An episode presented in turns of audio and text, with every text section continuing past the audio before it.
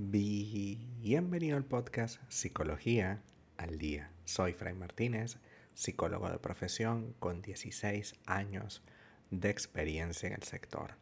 Como pudiste ver en el título de este episodio, hoy vamos a hablar un poco acerca de cómo podemos manejar la crisis en una relación de pareja. Lo primero que debemos tener en cuenta es que la crisis es una situación que pone a prueba nuestra confianza, comunicación y compromiso con la relación.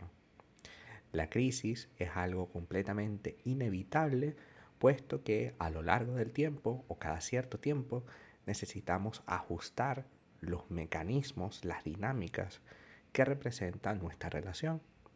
Por ejemplo, una crisis muy básica es la de qué somos. Si estamos saliendo durante un tiempo, nos caemos muy bien, en algún punto va a aparecer la crisis de qué somos. ¿Somos novios o seguimos saliendo? ¿Nos estamos conociendo solamente o quiero realmente tener algo serio contigo? Una vez superada la crisis de novios, entonces viene la siguiente crisis. Somos novios, sí, pero ahora nos vamos a comprometer en un proyecto a largo plazo o simplemente nos vamos a quedar como novios a ver qué pasa. Una vez que nos comprometemos, entonces ahora toca revisar si vamos a casarnos o no.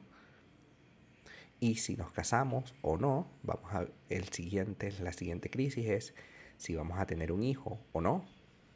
Si vamos a tener un segundo hijo o no. Si nos vamos a mudar de casa. Si vamos a conseguir un trabajo en otro país. Si vamos a X, Y o Z. Es decir, vamos siempre a tener una crisis y eso no necesariamente debe ser malo. De hecho, tenemos la tendencia a creer que las crisis son algo completamente anormal que no debería existir. Las crisis son completamente naturales en toda relación de pareja. Entendamos eso primero. Las crisis son algo completamente normal y natural en una relación de pareja.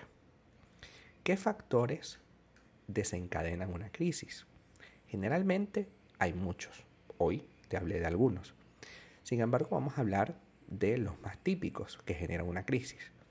La infidelidad, la falta de comunicación, la rutina, los celos, las diferencias entre el valor y el proyecto de vida, es decir, yo quiero tener hijos, yo no los quiero tener, yo quiero viajar por el mundo, yo quiero establecerme en un sitio, yo quiero hacer un negocio, yo quiero trabajar por mi cuenta, etcétera, etcétera, etcétera. ¿Qué hacer entonces cuando estamos atravesando una crisis de pareja? Hoy vamos a hablar de algunas estrategias que podemos seguir, digamos, como inicialmente podemos tomar, o sea, son como estrategias herramientas iniciales. Sin embargo, para que una crisis pueda darse la vuelta, es necesario que vayamos a terapia. Tengo que hacer hincapié en esto porque es muy importante. Lo que vamos a hablar hoy es paliativo, es mientras conseguimos establecer o consolidar la decisión de ir a terapia, puesto que, por ejemplo, una crisis de infidelidad es a veces muy difícil poderla resolver juntos, porque yo estoy sintiendo ofendido por lo que me hiciste y porque a la otra persona le cuesta muchísimo abrirse ya que cometió la infidelidad y no sabe qué hacer con eso. Entonces, primer punto, debemos mantener la calma. Debemos mantener la calma ante esa crisis, cualesquiera que sea. No dejarse llevar por las emociones negativas que tenemos en ese momento, como la rabia o el rencor o la tristeza o el miedo a perderlo, porque también puede pasar estas emociones pueden nublar, pueden quitarte el juicio sano y pueden crearte una sensación de impulsividad, una sensación de que debo terminar con la relación y a lo mejor esta crisis lo que hace es despertar algo en ti que estaba dormido. Entendamos que la crisis es un fenómeno que requiere nuestra atención. No es solamente que ocurrió la infidelidad, por ejemplo, que es una cosa sumamente grave, ¿no? La infidelidad no, ocurre sola. Hay algo que pasó entre nosotros que fue generando poquito a poco esta incomodidad y que lamentablemente tu pareja tomó la decisión de ser infiel en lugar de hablarlo abiertamente contigo o de tomar una decisión un poco más coherente. Mantener la calma, punto uno. Punto dos. Comunicarse con muchísimo respeto.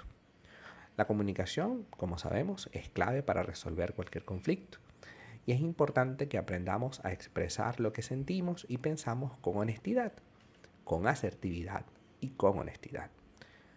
Con asertividad porque no es solamente lo primero que se nos pase por la cabeza, sino que debemos aprender a respetar. Sí, yo sé que te cuesta mucho respetar a alguien que te fue infiel o que te gritó o que te pegó un golpe. Sabemos que es difícil. Pero si nosotros no le damos el ejemplo y lo actuamos igual, entonces ¿de qué me sirve poder construir una relación si los dos somos idénticos? La idea es que como somos distintos, yo pueda aprender cosas de ti y tú puedas aprender cosas de mí. Hay que evitar a toda costa los gritos, los insultos, las amenazas, la ironía, el sarcasmo, porque ninguno de esos elementos contribuye a consolidar una relación lo que hacen es evitar que escuchemos activamente al otro porque tratamos como de atacarlo y de hacerle muchísimo daño. Por supuesto, el tercer punto sería buscar ayuda profesional. Ir a terapia pudiera ser el primer paso para resolver ese camino de la crisis.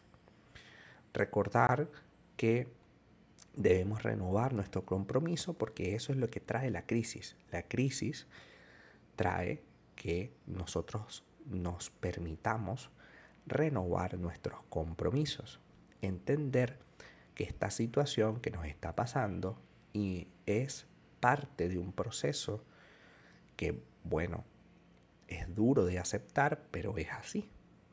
Un proceso en el que podemos salir beneficiados si tomamos los correctivos y las decisiones pertinentes.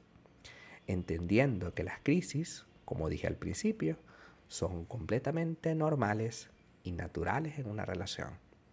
La crisis llega para que aprendamos algo nuevo de este proyecto. A lo mejor fortalece nuestra relación. Y si no es capaz de fortalecer nuestra relación, al menos te está sacando de la vida a una persona que no te merece. Con lo cual, la crisis llega para algo positivo, sea lo que sea. Hasta acá nuestro episodio del día de hoy. Muchísimas gracias por quedarte aquí hasta el al final. Si deseas saber más sobre mi contenido, www.fraymartinez.com. Para consultas online, www.fraymartinez.com y también sígueme en mi Instagram, arroba fraymartinez20. Muchísimas gracias y hasta el próximo episodio.